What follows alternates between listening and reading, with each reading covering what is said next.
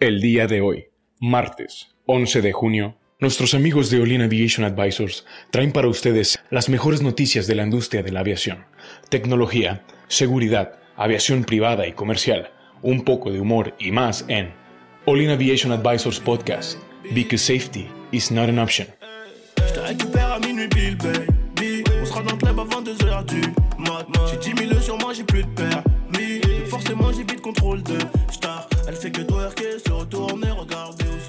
Muy buenos días amigos, gracias por acompañarnos un día más en All In Aviation Advisors, el podcast en donde les damos la información más relevante de la semana de aviación. Y bueno, hoy estoy con eh, mi compañero Cristian, mi compañero Adrián. Hola. Buenos días, buenas tardes, noches, dependiendo de la hora que sea. Esta semana también nos acompañan eh, nuestros invitados, a Ricardo y eh, Abraham. Hola, buenos días, gracias por la invitación. Hola, ¿cómo están a todos? Gracias por la invitación también. Muy bien, pues el día de hoy les traemos la noticia, eh, nuevos, nuevos métodos, ¿no? Bueno, nuevos diseños para, para, para volar. Este avión, no sé si lo vieron, estuvo en todos lados, en Facebook, en Twitter. Es un avión que están desarrollando, ¿qué es? ¿Alemán? Eh, es holandés, ¿no? Bueno, el KLM. la- KLM. Este, está bien padre, ¿no? Es, eh, tiene un diseño revolucionario. Es como un decir. ala delta. Un ala delta. Uy, nunca se había visto, amigos, nunca. Es la primera vez que vemos una ala delta en vuelo. Parece un boomerang, ¿no? Pero, pero de estas dimensiones es, es de recalcar o de ver realmente, porque llevamos mucho tiempo viendo los mismos modelos de avión, vaya, un tubo con dos alas, eh, es revolucionario y la verdad da gusto ver que le estén metiendo inversión en, al menos en el desarrollo, ¿no? Claro. Se están atreviendo, ¿no? Sí, Se ve, se ve padre, se ve padre. Pero realmente sí tiene el sustentamiento necesario, porque. Sustentación. Sustentación necesaria. Sí. Porque es ala delta y el ala delta se utiliza normalmente, o sea, si es para, para velocidades bajas o Eh, eh, por, por el flechado que tiene, es una es para, para velocidades muy altas. Yo creo que va, va, va, va a ir un poco más rápido, quiero creer. Digo, no, no sé qué, qué más. eh, Decía la nota que ahorraba un- aproximadamente un Como un 20% 20% de combustible para el mismo pasaje. sí, Pues sí, es, sí. un, es un ala todo el avión, pues cómo no va a reducir todo, todo- bueno, más bien aumentar la eficiencia, aunque la velocidad, la velocidad sí dudo, porque tiene más superficie frontal, Tiene más donde, superficie, sí, donde que- genera un poco más de drag, no sé cómo van a, a qué velocidad va, va a volar, pero de que va a ser más eficiente, va a ser más eficiente ya porque toda la superficie de la aeronave, pues, es, Claro. beneficia para que vuele, ¿no? Bueno, aquí las dos entidades que están este, colaborando, pues es KLM y esta Universidad de Holanda, ¿verdad? Sí, se llama la Universidad Tecnológica de Delft. Que es, este- Sí, es famosísimo. Sí, no, yo lo he escuchado mucho. No Sí, sé. o sea, No, eh, la, la verdad, el, el proyecto yo lo veo muy disruptivo, lo veo, dicen que lo han hecho durante mucho tiempo, que ya tienen varios prototipos, o sea, nada tan grande eh, como para llevar pasajeros todavía, pero que ya hay maquetas, ya hay prototipos y que, y que les ha funcionado bien y que pues realmente hay un, dice un 20% menos de consumo de combustible. O sea, si le echas números, 20% de combustible, ¿cuánto gasta, cuánto gasta una aerolínea? O sea, 20% de combustible, oye, pues dámelo ya, Claro. ¿no? o sea, aquí eh, tú como pasajero, a ver, como pasajero, imagínate estar subiendo a, a eso, ¿no? Te vas, a querer, te vas a querer subir, o sea, vas a, vas Se a aumentar. padre, Sí, sí, padre. sí. Pero, o sea, eh, ¿cómo van a distribuir a los pasajeros en cada ala para que, bueno, esté equilibrado? Y el, el combustible lo van a poner en donde van los pasajeros, o sea... Bueno, hoy por hoy volamos encima del combustible. O sea, realmente el combustible. eh, eh, fíjate, y ese es, ese es un buen statement, porque yo antes. ¿Has visto las- los comentarios de carros? Eh, cuando hacen una conversión de un carro, que le ponen, que deja de ser gasolina y lo hacen de gas, ¿no? Y Ah. yo- Y, yo, yo me asustaba y decía, ah, es que cómo se les ocurre, ponen gas, el gas es súper peligroso y no sé qué, y no sé qué, y yo, yo aventando todo, ¿no? Entonces mi, mi amigo me dice al lado, a ver, traes gasolina en el tanque. ¿Qué crees que es más, que es más peligroso? ¿Traer gasolina o traer gas? Es igual. Ah, pues la gasolina es más peligrosa porque el gas se sale y se sale. Y la gasolina ahí se queda porque es líquida. Sí. Ah, pues sí, bueno. Entonces, sí es peligroso, pero creo que la, la manera de mitigar pues ya tiene, ya, ya, ya, ya existe, ¿no? O sea, Ok. sí, sí pudiera, sí pudiera ser una solución una alternativa. No sé, tener gas- la gasolina encima de los pasajeros o abajo de los pasajeros suena raro, pero ¿mm? Oye, también KLM, que la semana pasada comentamos que está invirtiendo fuertemente en combustibles eh, sustentables, así comprando una refine- una refinería y también está sacando nuevo diseño. Oye, que Está buscando ser más eficiente, ¿no? o sea, con el diseño. no quiere pagar los bonos de carbón. No nos hagamos, no quiere pagar los bonos de carbón. ¿quién quiere? O sea, nadie quiere pagar esos bonos. Claro, pero, claro. pues, son necesarios para, para regular. Pero, pero bueno, Eh, también no sé si, si vieron lo, lo interesante de este diseño es que, bueno, la, la envergadura del avión eh, se parece mucho al... Es un Airbus, ¿no? El A- Ah, el A350. El A350 es este nuevo avión de nueva tecnología que compite con el 787, que tiene como un montón de tomas de pitot estática en la, en la nariz. Eh, desde mi gusto es más precioso el 787, pero el A350 pues tiene ahí como, es competencia directa en términos de... Es la de- mascarita que tiene. Sí, parece como una máscara, es este, como un luchador. O sea, Sí, si sí, tú lo sí. ves, es, este es el luchador de Airbus. Eh, las mismas capacidades parece que va a tener. Y la misma en, en rango, en alcance y en cantidad de pasajeros. Claro, y que se va, va a poder guardar en, pues en donde mismo, este, va a aterrizar en las mismas pistas. O sea, está bien que eh, el diseño lo hicieron bien. Sí, O sea, sí, sí lo sí. pensaron bien. Sí, además está para un aeropuerto tipo, ¿no? O sea, va a aterrizar en un aeropuerto común y corriente que no necesita adecuaciones más allá. Entonces, si algún día en México tenemos un aeropuerto nuevo, pues pudiéramos llegar a ver este boomerang aterrizar ahí. Este Sí, o sea, principalmente lo, que- lo que dicen es, oye, ya agotamos, ya, ya llegamos al límite de, de eficiencia en el diseño que hemos estado manejando los últimos 100 años. Fácil. Entonces, eh, se está tratando de, de innovar. de innovar, claro.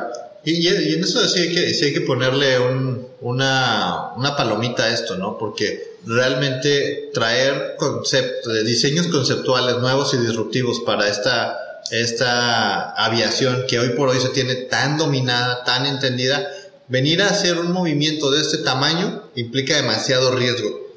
Y no, nadie que en este negocio está dispuesto a, Claro. a, a potencializar un accidente. Decir, bueno, es que nos, nos, nos apresuramos, nos aventamos y pusimos esto. No. Es que al final que no arriesga no gana. Pero también, pie- o sea, ¿y cu- ¿cuál es el, Es que- cuál, es, cuál es el costo de, de Oye. esa ganancia? Sí, si te arriesgas mucho vas a terminar como... Boing. Ups. O sea, no, y la verdad que sí. Creo que también lo que me gustó es que, o sea, el prototipo ya lo tienen casi terminado. O sea, decía que salía en octubre, entre el 3 y el 13 de octubre, lo vas a poder ver en, no me acuerdo el nombre del aeropuerto, pero o sea, ya el primer prototipo ya está probado y ya lo vas a poder ver. O sea, ya, ya está casi Oye. listo. Pero a ver, KLM es una, es una aerolínea, ¿no? Sí. Sí. ¿Quién lo está, quién lo va a manufacturar?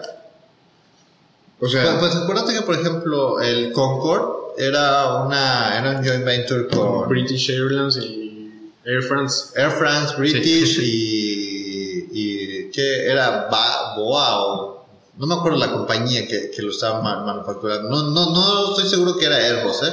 no. O sea, era British y Bueno.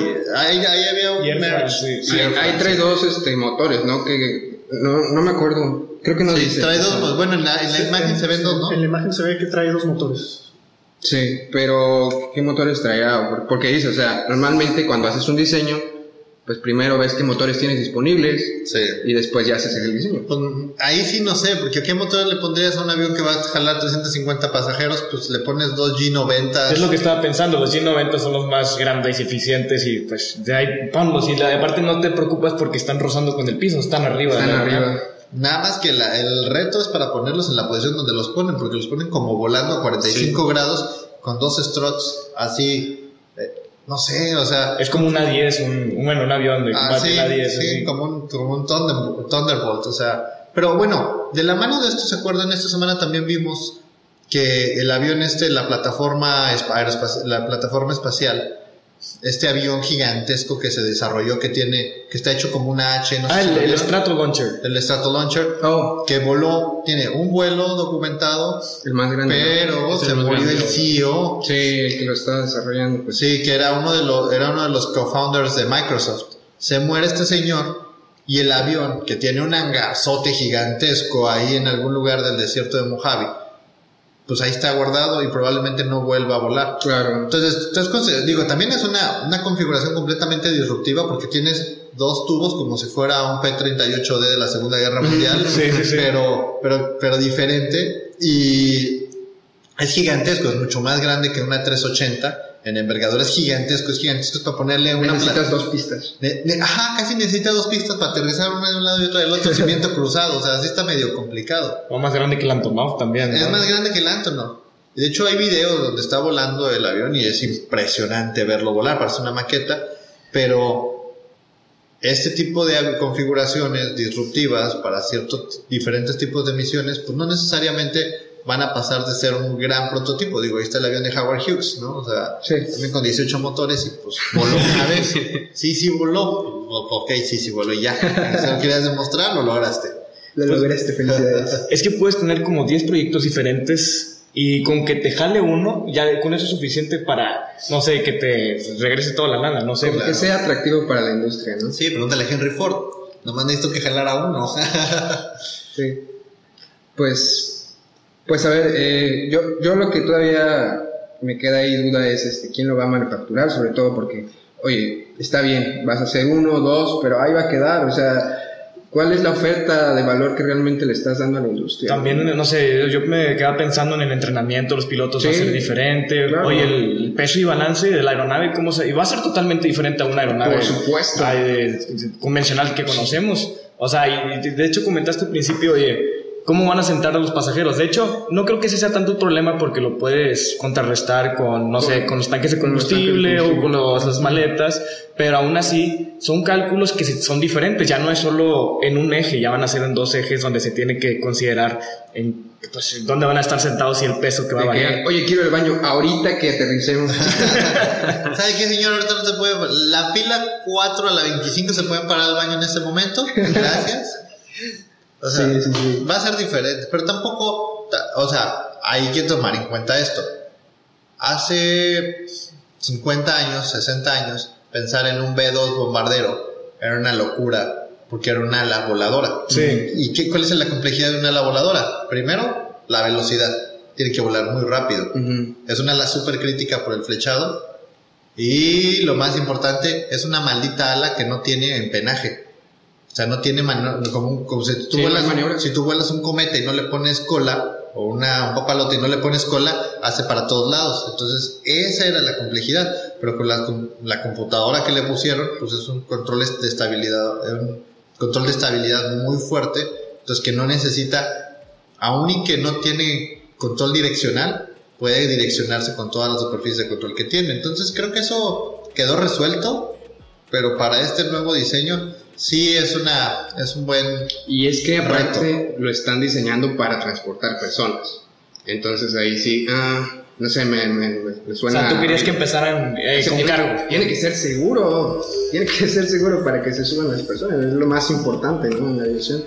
Pues sí, yo creo que sí hubiera sido una buena idea. No sé qué hayan considerado, es que no estamos en la mente de KLM para ver qué, requisitos ya eh, tienen, qué ya pensaron, qué no han pensado, porque sí tienes un buen punto. Oye, si es la primera vez que se prueba este diseño, bueno, en pasajeros no sería mejor, sabes, que modificarlo para hacer un vuelo de carga o algo por el estilo, y luego ya que comprobemos que está bien, sabes que ya ponerle pasaje. Pues puede ser yo sí sé que está pensando KLM KLM está pensando en publicidad gratis Está pensando en Voltaire, a verme. Ajá, hola, hola, soy KLM, Sí, biocombustible, hola, aviones nuevos, hola, KLM, por acá, ah, ¿conoces a KLM? Oye, pues para que nosotros estemos hablando de él, lo lograron. Sí, la verdad bien hecho KLM. A donde quiera que estés, aquí está tu podcast de confianza donde nos puedes estar depositando en el Patreon. Patreon. Cinco dolaritos cada vez que te mencionemos, señor KLM, ya cayó, yo lo menciono. Only. bueno, pues eh, yo creo que lo dejamos por aquí, amigos. Muchas gracias por su tiempo, gracias por escucharnos. Gracias, este, eh, Ricardo, Abraham. Gracias por acompañarnos. Eh, nos van a estar acompañando toda esta semana. Y bueno, amigos, nos estaríamos viendo el día de mañana. Redes sociales, ahí están, Olin MX. Recuerden, amigos, estamos subiendo esto de lunes a viernes. Estamos en Spotify. Ya esta semana, incluso ya estamos en Google Podcast. Tan, tan, tan, lo logramos, nos aceptaron.